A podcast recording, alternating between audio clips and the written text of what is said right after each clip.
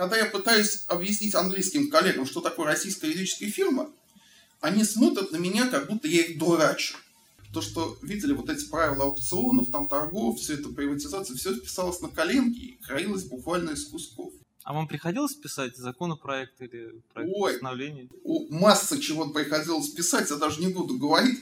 Все понимают, что тогда этим руководили крупнейшие олигархические структуры, вся дума лежала под ними, и все это дергалось за ниточки. На самом деле, вот у нас не любят, но есть такое решение Европейского суда, решение Европейского суда по одному делу ЮКСа, есть очень четкий пассаж. Приватизация не создает абсолютного права собственности. То есть право собственно ущербно, это Европейский суд сказал. И помните, что юристы тоже люди. Да. Хотя работают за деньги.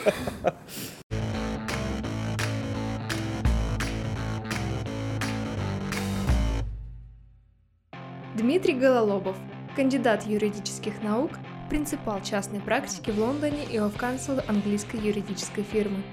С 1996 по 2003 год заместитель начальника правового управления группы «Распром» и нефтяной компании «ЮКОС».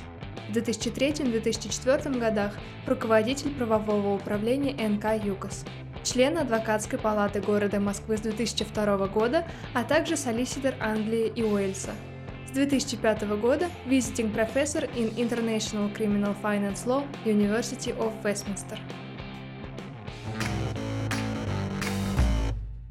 Дмитрий, спасибо за готовность дать интервью. Вы учились и в Советском Союзе, и в России, и в Англии, и преподавали в Англии. А как вы можете а, выделить отличия, может быть, схожие черты советского, российского образования юридического и английского?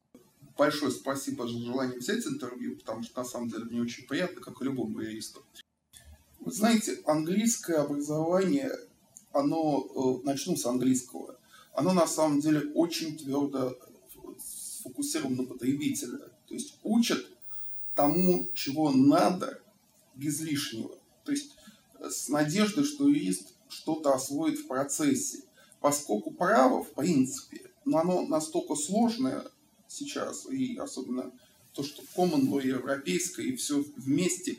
То есть юрист, он выучивает какое-то ядро, больше его научить нельзя. А потом он делает мастер специализации. А потом уже начинает специализироваться. То есть он вырастает в специалиста.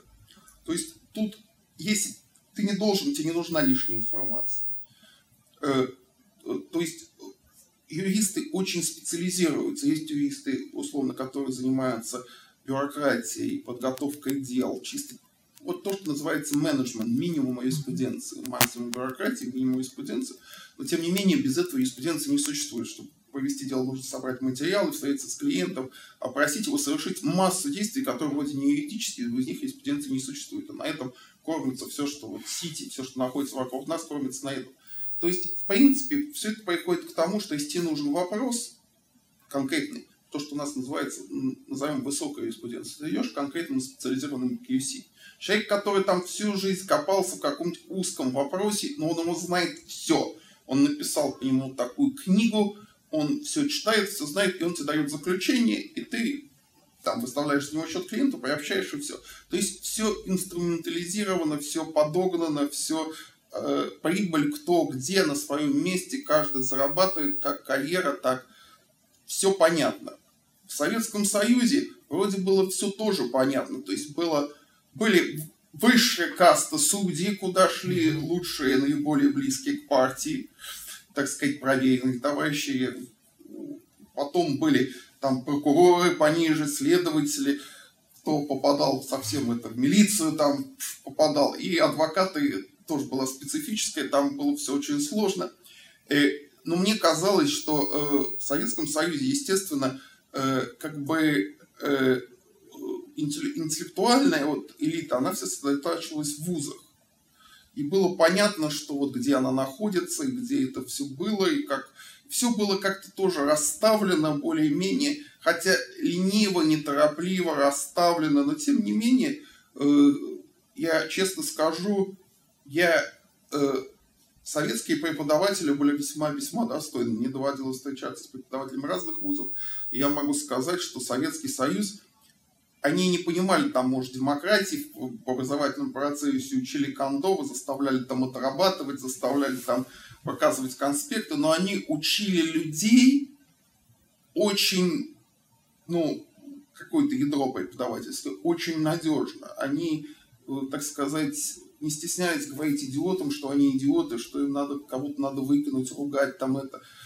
То есть было очень здравое преподавательское ядро в Советском Союзе, которое, в общем, обеспечило очень многих возникновение последующего, из него выросли другие преподаватели, которые, в общем, являются здравым ядром сейчас, которые учат людей, благодаря которым, в общем-то, и существует тот же МГУ, и питерский, и так далее. То есть их можно там, ну, не будем их перечислять, их так все знают.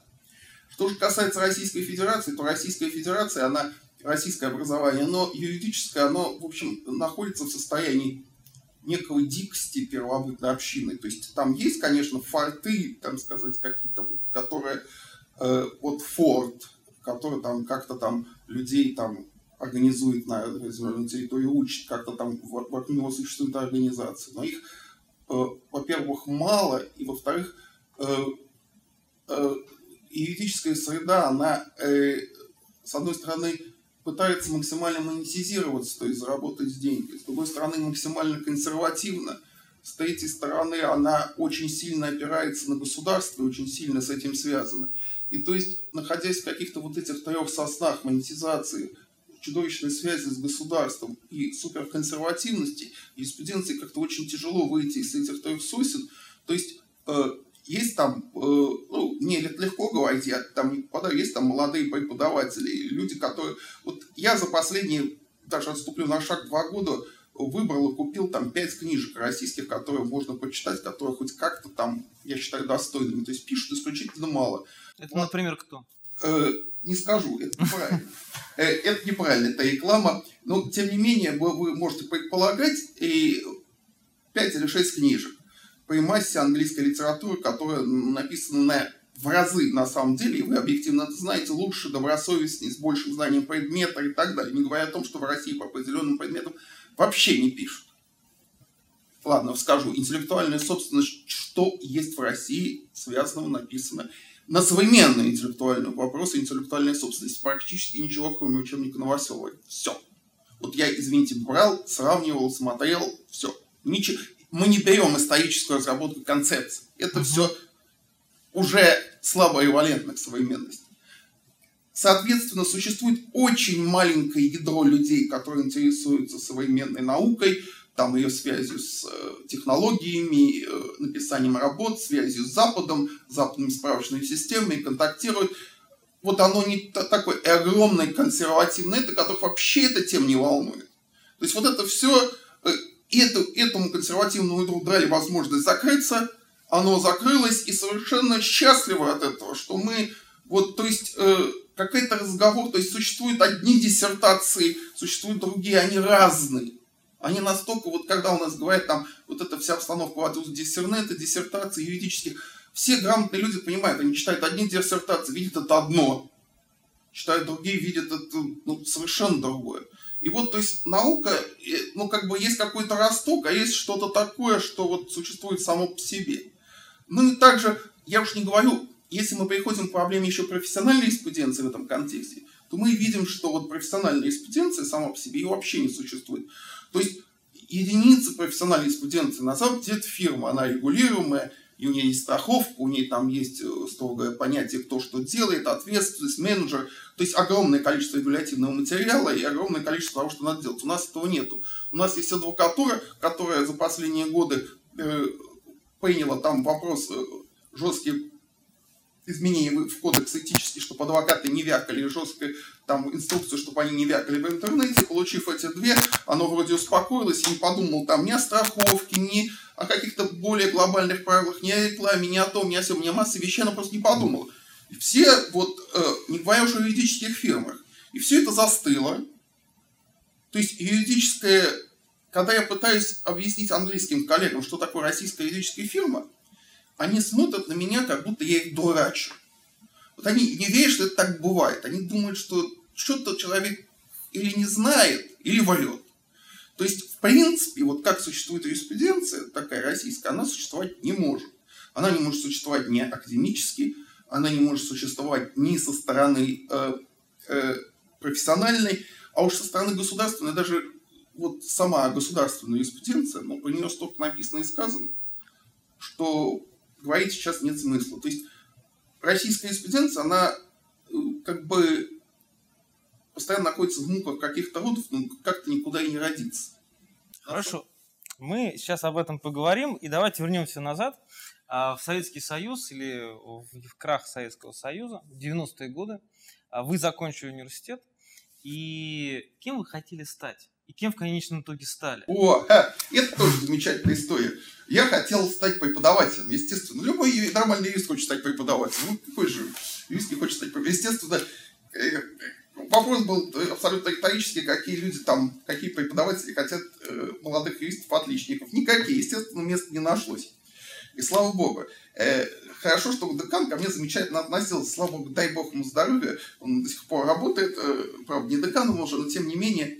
Он мне сказал, знаешь, Дим, хочу тебе помочь по-дружески. Тут есть одно такое, э, я извиняюсь, говненькое местечко в банке коммерческом. Туда приличные люди не пойдут, все же люди следствия нормальные в суде.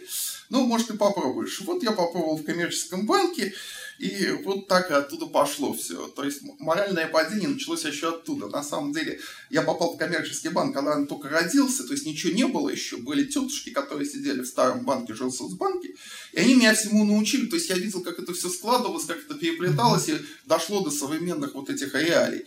И мне это очень понравилось, а потом карьера выросла вот, в общем-то, совершенно случайно, как у многих людей, которых там эти стали кем-то совершенно, потому mm-hmm. что э, пласты сместились, еще никто не осознал, кого-то куда-то ткнули, кто куда-то не попал, а кто-то, кто был очень счастлив, попал в судьи, в следователи, там, в прокуратуру, и все было хорошо. А как вы попали в Москву? Э, как обычно попадают в Москву? Человек э, э, э, у человека случается что-то на работе, он входит в конфликт с начальником, он увольняется, потом думает, а почему мне не поехать в Москву? Э, э, и, а поскольку Москва была э, Твери тогда уже очень близко, я поехал в Москву, и надо сказать, что это абсолютно характерно. Я в Москве работу нашел ровно за полтора часа. Потому что я пришел в это самое, в агентство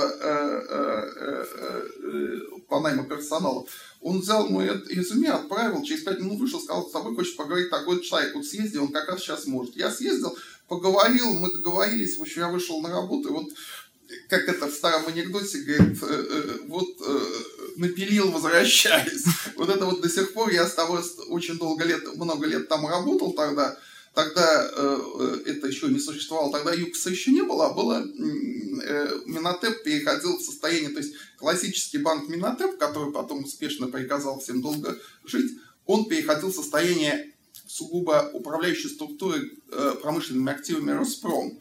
Тогда, опять же, никто ничего не понимал, и все делалось не только на пальцах. То есть коммерческое или корпоративное право тогда существовало даже э, не в зачаточном, в каком-то состоянии яйцеклетки. То есть тогда все приходилось придумывать. То есть вот как придумывали, э, приходили там в министерство, говорили, а как вы думаете, так может быть? Они говорят, э, может быть и так, давайте так сделаем писали там вот те же, опять же, то, что видели вот эти правила аукционов, там торгов, все это приватизация, все писалось на коленке и хранилось буквально из кусков. А вам приходилось писать законопроект или проект Ой, постановления? Масса чего приходилось писать, я даже не буду говорить. Э, э, я всегда вспоминаю случаи, когда мне удалось присутствовать, как это все происходил законодательный процесс. Понимали самый священный закон того времени, который очень требовал Запад понять, это противодействие отмыванию. И я тогда был э, представителем э, помощником, еще и помощником депутатов и экспертом в Госдуме. Я сидел на этом совете, значит, вот, э, на комиссии, там загнали, туда пришли из ПСБ, из председателя, сам Центробанка, огромное количество людей. Начали выгонять всех помощников. Всех там, надо всех выгнать, они тут только... И вот я сидел и ждал, когда меня выгонят. И вот передо мной сидела такая маленькая девочка, такая вот лет 18. Когда до нее дошли, председатель там то ли Шохин, то ли кто-то был, ну, очень большой, очень известный человек, он посмотрел, девушка, вы вообще что Девушка стала, достала такой огромный псим и сказала, я из администрации президента, все умерло, все там были довольны, стали обсуждать. А законодательный процесс проходил там, у нас, говорит, две есть противоречащие концепции. Одна говорит о том, что надо отмыванием считать вот только вот это, то есть лист, а вторая говорит, что надо дать определение, и он будет открытый там. Ну, и в итоге все сказали, а давайте все сольем. Но они же, говорят, противоречат друг другу в принципе. Нет, мы сделаем так, чтобы эти западные точно не зажрались, а от нас отстали. И вот закон стал совершенно шизофреническим, просто стал шизофренический в том виде, котором был. То есть он просто его поменять было не только нельзя, опасно для жизни. То есть по именам там посадить можно было всех. Что потом, в принципе-то, и произошло. То есть на самом деле Приняв такой закон, он потом, то есть это был чудовищный инструмент, просто ядерная бомба. Он просто лежал, как ядерная бомба, его не поменяли, потому что там можно посадить всех, включая самого, там тогда еще Ельцин был, по-моему. Нет, уже не Ельцин, но можно посадить всех. Ну, тем не менее, так, так очень законотворческий процесс тогда работал. В общем, он был э, э, те, кто этим занимался, они стыдятся об этом говорить, но все понимают, что тогда этим руководили крупнейшие олигархические структуры, вся дума лежала под ними, и все это дергалось за ниточки, пока это все не прекратилось коренного изменения обстановки. А так это все дергалось совершенно четко. Дума функционировала как, так сказать, какой-то, ну, сборище коммерческих партий. А, то есть вот коммерческие же с ними же прикормленные, же кролики, допущенные к столу, и же недопущенные, но надеющиеся быть допущенными. С кем из э, ваших бывших сослуживцев по ЮКУСу, по Минотепу вы поддерживаете отношения? Ой, с очень большим количеством, особенно через Facebook. У меня много бывших ЮКУСовцев на Фейсбуке, бывших Минотеповцев. Ну, с юристами практически с очень большим количеством. Кто-то ко мне пишет, кто-то приезжает в Лондон, с кем-то встречаемся, с бывшими там так сказать, пострадавшими тоже постоянно там как-то пересекаемся. Ну, кто как. В основном у меня э, общение происходит через соцсети, через Facebook. Иногда люди пишут, приезжают в Лондон, хотят встретиться, или кто же тут живет. Ну, так у нас достаточно нормальные взаимоотношения, потому что сложная история. Многие люди как бы тяжело это пережили на самом деле и до сих пор переживают. А как вы считаете, а можно было вот это все изменить? И от кого это все зависело? Вы знаете, зависело это от очень малого количества людей. Мне не хочется, история не, не терпит слагательного наклонения. Если бы не было дела Юкоса, было бы другое. В общем, наверное, такое дело должно было быть, когда там столкновение глобальное. Но оно закончилось слишком плохо, на самом деле. Я вот э, изменить, конечно, можно было. И опять же, сошлюсь на дело Башнефти, это все вопрос подхода, что человек хочет, да, там хочет он, или Гуцериева, например. Гуцериев известен тем, что он, например, там, ну, как известно, он вроде уезжал, но потом успешно вернулся, даже очень успешно вернулся. Но Гуцеев, например, известен тем, что он тут очень заботливо, известно в Лондоне, что он заботливо относился к своим сотрудникам, открыл тут специальный офис, там всех обеспечил работой, а потом же обратно всех и увез. На самом деле, ну, это вопрос отношений людей, что человек хочет. Тут трудно, трудно навязывать какие-то моральные, идеологические... А у Юкуса не так было? Э, ну, я думаю, что я на самом деле не очень бы хотел касаться других людей, потому что это их собственная история. Я не думаю, что Юкуса получилось... Понимаете, это настолько морально противоречиво, что делать какие-то выводы, тут что правильно, что неправильно. Кто-то кто считает, что с ним очень плохо обошлись, кто-то считает, что все более-менее нормально, кто кто-то э, молчит, кто-то выражал недовольство, кто-то не выражал. Это сложная очень вещь. И я бы, тут, знаете, нельзя определиться, покрасить в, в черно-белый цвет. Самое плохое — это пытаться людские решения судьбы красить в черно-белый цвет. Вот никак нельзя. Понятно. А вот когда работали вот в этой структуре, связанной с Минотепом, с Юкосом, а с кем у вас сложились самые лучшие такие дружеские отношения? С юристами, может быть, не с юристами? Знаете, наверное, э, вот мы, те, кто работал в этой структуре, и те, кто там, ну, не будем останавливаться, кто был в разных ситуациях, мы сейчас дружим близко, вот те, кто был изначально, мы все друзья, это уже продолжается больше 20 лет, мы всегда очень часто встречаемся, мы дружим. Э, я могу сказать, что э, самой, как интереснейшее образование, не беру как олигархическую структуру, я беру как куда попала масса людей, да, вот какой-то, которые делали какое-то интересное дело, там действительно работала масса интересных людей, то есть там, с одной стороны, у нас работал человек, который был одним из самых молодых, там, в не в нашем юридическом отделе, там, э, э, э, работал резидентом ГРУ в одной из стран, да, другие там работали там зам генерального прокурора, там, то есть там были все люди, представители всего, то есть дочери вице-премьеров, там сыновья там каких-то совсем больших таинственных начальников, то есть там было все. То есть когда говорят э, э, вот конфликт компании с государством, просто нонсенс. Компания была часть государства, она была больше часть государства, там что-либо там просто сидела вот, ну, очень существенная часть государства проводилась государством в каком-то даже не кровном, а каком-то таком ментальном глубоком родстве. То есть, в принципе, как бы очень интересно, то есть, был послушать определенных людей, проходить это. Конечно, там, то есть, соливались как в один бачок люди, которые там, условно, еще и Иосифа Виссарионовича помнили, и, ну, или, по крайней мере, видели. И люди, которые там э, пришли из каких-то западных компаний, еще тогда совершенно с какими-то идеями такими, и все это давало какие-то там иногда совершенно, порождало какие-то совершенно убойные проекты, причем тогда э, они были менее заформализированы, были как-то более делали, хотя, хотя все это, все это показывает э, то, что э, вот как бы советский подход, потому что все равно существовал советский менталитет серьезно, в том числе, как любили называть комсомольцы, там партийные, он давал очень здравые всходы иногда, возможность, умение работать с людьми, умение структурироваться, умение работать с той действительностью, которая есть, знание человеческой психологии, все это. То есть, в принципе, как бы э, э, это показывало то, что в России иногда ну, как бы эклектичные такие структуры стойства сдавали. Понятно. А скажите, пожалуйста, когда вот начались э, различные претензии к ЮКУСу, роль юриста внутри компании она как-то повысилась, изменилась? У вас там э, стало больше работы, с вам стали говорить, ну вот мы на тебя смотрим, давай отбивайся. А, э, во-первых, это очень интересно, роль юриста в была так очень возвращена до такой степени, что люди просто менеджеры отключали мозг и говорили, а вы напишите заключение, как делать, а мы так и сделали.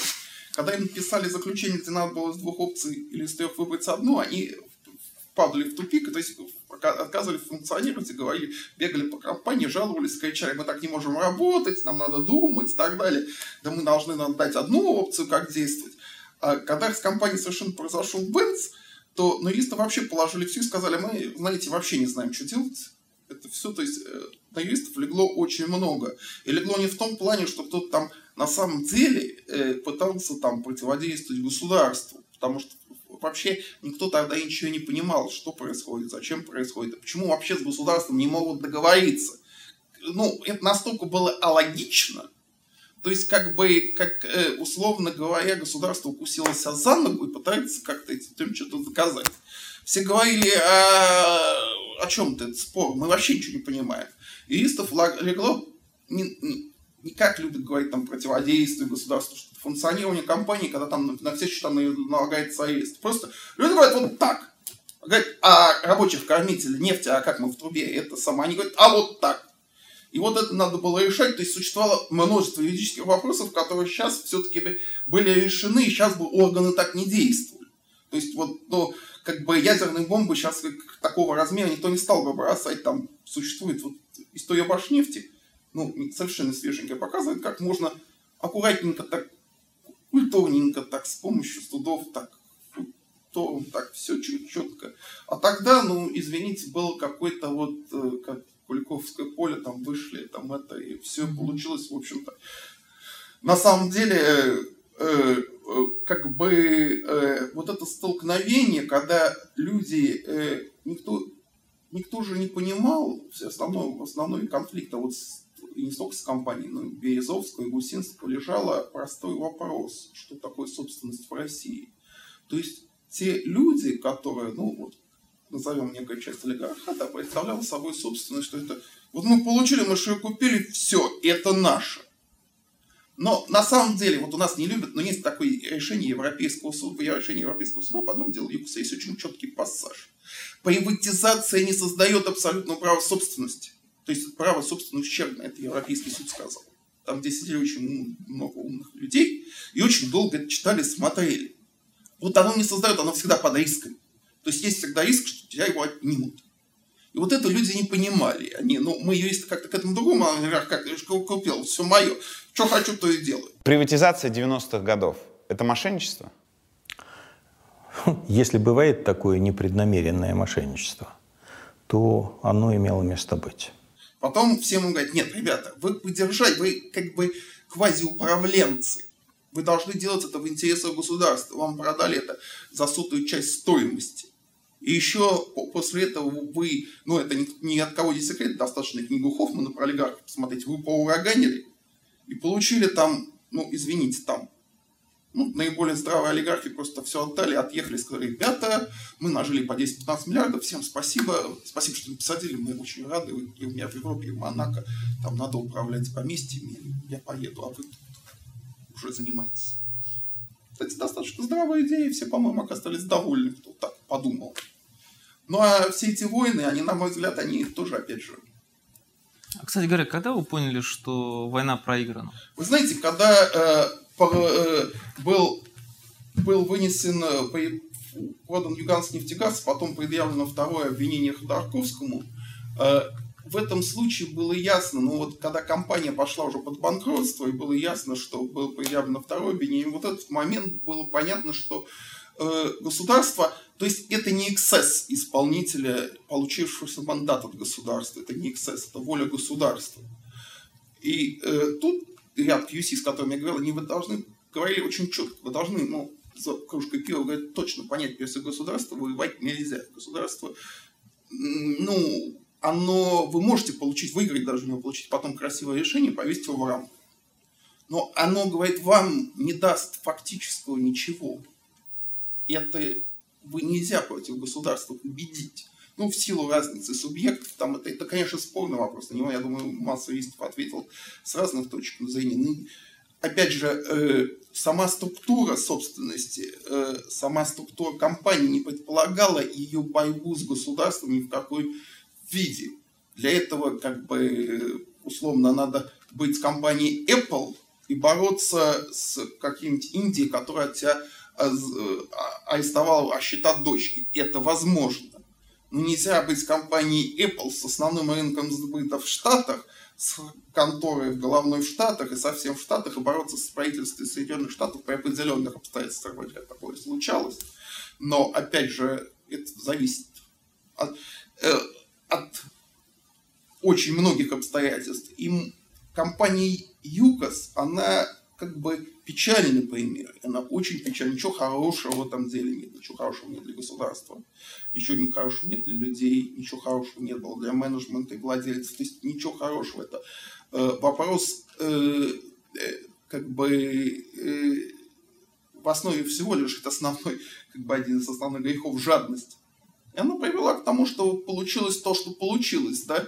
Мы, опять же, видим Башнефть. Ну, сказал человек, да, понимает, что вот ситуация ряд компаний просто, ряд собственников, на самом Башнефть большой истории, ну, ряд собственников, я, э, естественно, как бы массу людей знаю, которые в Лондоне э, поставили гораздо меньше активов в России, которые сказали, ну, слава богу.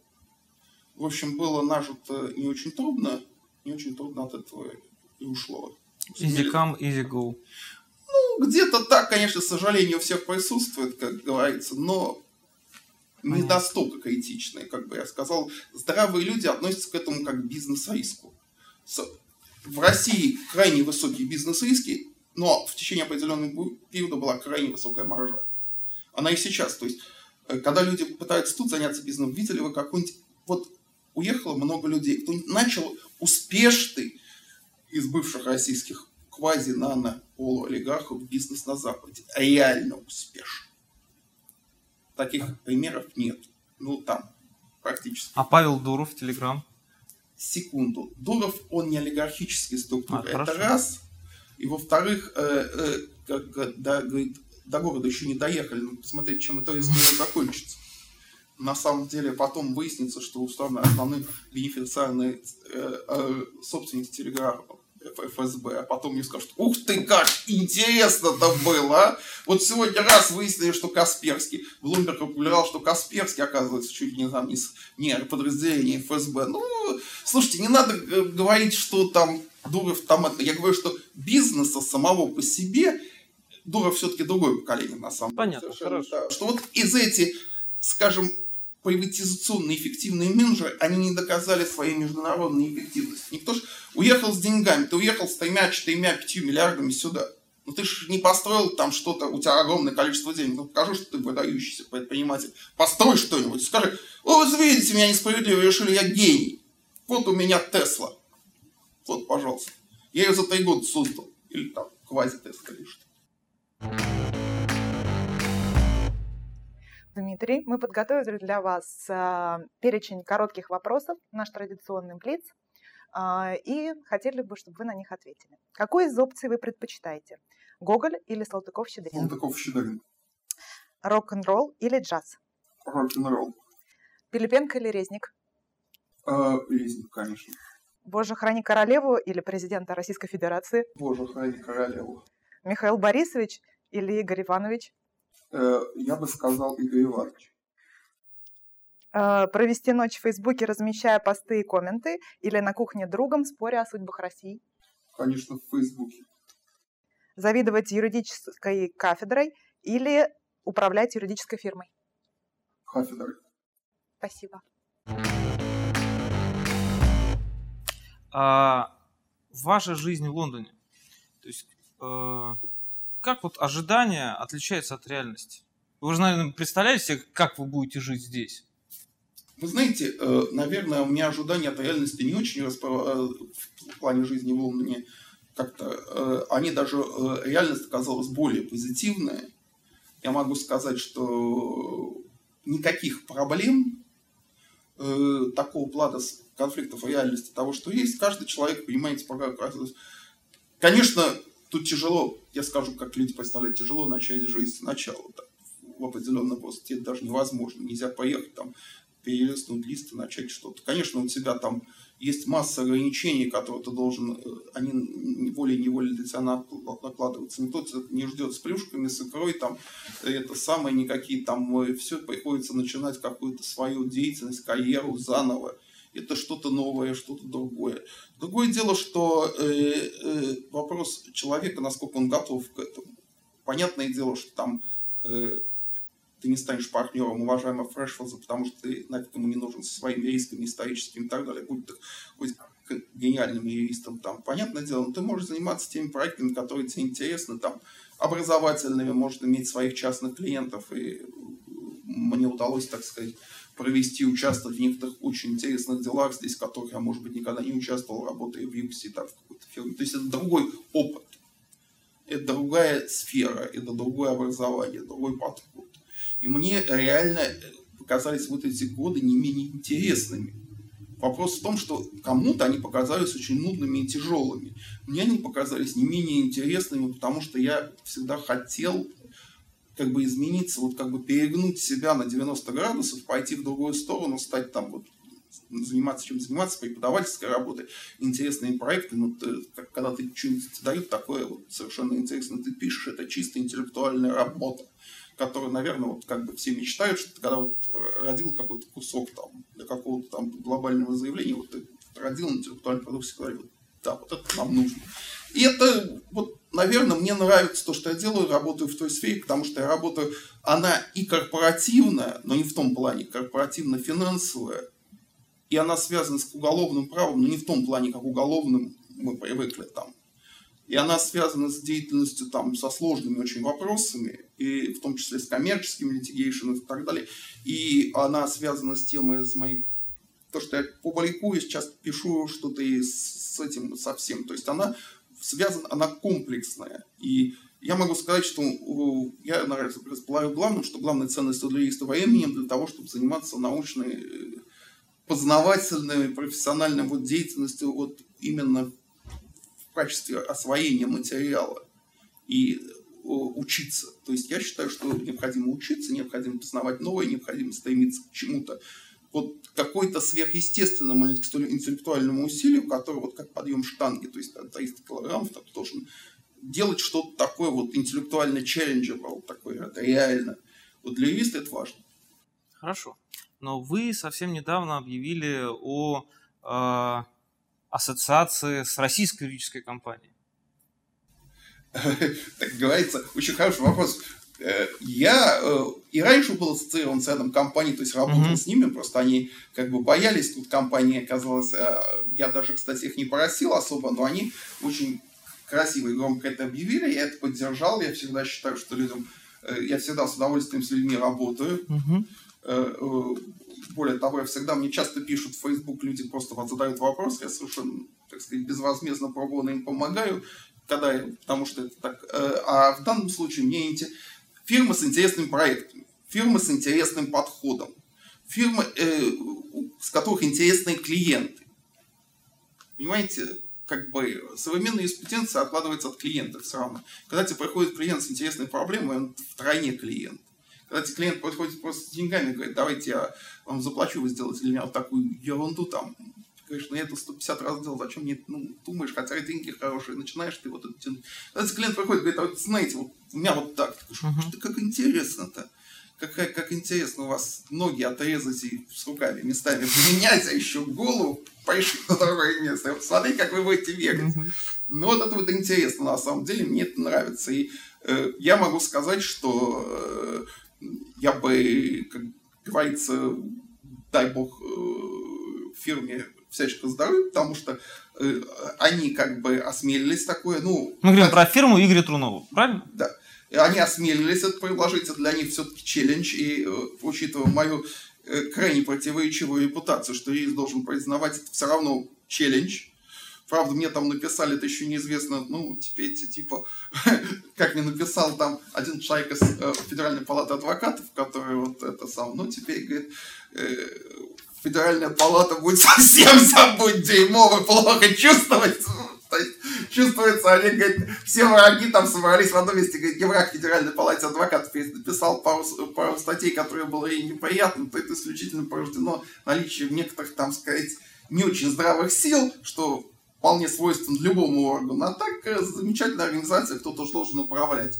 Тем более, как бы людям не завидуешь массу бюрократической работы, и в общем ничего по минимуме отдачи на самом деле.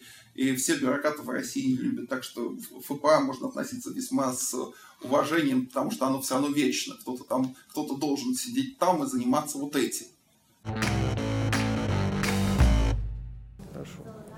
Чем жизнь а, в Лондоне отличается от э, Москвы? Какие такие бытовые моменты, самые яркие? Э, если честно, то она отличается очень многим. Для меня бытовые моменты, наверное, очень яркие. Это моя преподавательская работа. Очень она, конечно, это с международными студентами очень увлекательная и очень это все интересно. И, наверное, э, общая, э, так сказать, вот обстановка английской, вежливость, отношения, сама обстановка Лондона и обстановка огромного юридического и финансового центра, она другая. Она, э, как бы тут начинаешь этому невольно-невольно учиться, и как бы что-то полезное, может, подхватываешь, хотя не так уж много, как хотелось бы. И на самом деле, я бы, это глупо, конечно, говорить, э, у Москвы там свои преимущества. Своя, э, я никогда не сравниваю, всегда против сравнения Англии и России. Это неправильная концепция, это принципиально разные Англия, там одна российская область, ее легко покрыть интернетом, железными дорогами, там обеспечить тем, всем, то есть а Россию покрыть э, железными дорогами или там интернетом стоит в сотни раз больше, чем Англия. И сравнивать, что в Англии хорошо жить, а в России плохо, совершенно бессмысленно. Я просто говорю, что это страна другая, с другими традициями для юриста. Для юриста, на самом деле, большой подарок пожить здесь. Если уж тебе достался такой, не, немножко против своей воли, то, наверное, это надо использовать. я рад, что у меня такая возможность была где-то и есть. А что метро лучше, московское или лондонское? Э, я все-таки думаю, что э, лондонская атмосфернее, московская круче. А, Что могли бы пожелать а, нынешним студентам, когда они вот э, планируют свою юридическую карьеру? На что обратить внимание? Я думаю, что люди должны понять, что как, э, э, чтобы сейчас куда-то попасть, как в Алисе говорится, в Алиса Зазеркаль, надо бежать в два раза быстрее. Надо рвать себе пятую точку, надо знать, чего ты хочешь, надо очень четко понимать, что юридическая профессия сейчас э, непонятно куда плывет, и надо быть очень адаптивным и очень, очень понимать, что порваться можно только очень тяжелым трудом, время блата и время каких-то вот таких легких решений, с- ко- которое, может быть, даже было у нашего поколения, оно прошло. Сейчас юриспруденция, а, ну, она опять в России на переломе, опять куда-то ее будет ломать, и юристы могут увидеть, э, пережить очень тяжелую эпоху, и надо быть к этим готовым. Хорошо. Если бы вы могли что-то изменить в своей жизни, что-то изменили бы? Вы знаете, я опять ненавижу сослагательные наклонения. Наверное, бы я поступил бы все, что я сделал, я ни о чем не жалею. Все должно было быть так, и оно так случилось. И вот вычеркнуть я бы не поменял, потому что вся логически изъять оттуда какие-то цепочки, построить их как-то. Наверное, у меня есть какие-то желания там, например, взять там написать еще одну докторскую в Гарварде, это, наверное, оно всегда присутствует. И это было замечательно, наверное, я бы хотел, чтобы это, ну, вот, наверное, или что-то вот такое, такое, вот очень такое. Или написать диссертацию по философии, по юридической. Но это, как сказать, может случиться, может нет. Понятно. Хорошо, Дмитрий. Спасибо, Спасибо за вам. интервью. Спасибо вам огромное, Вот. очень приятно. Коллеги, смотрите нас, подписывайтесь и помните, что юристы тоже люди. Да. Хотя работают за деньги.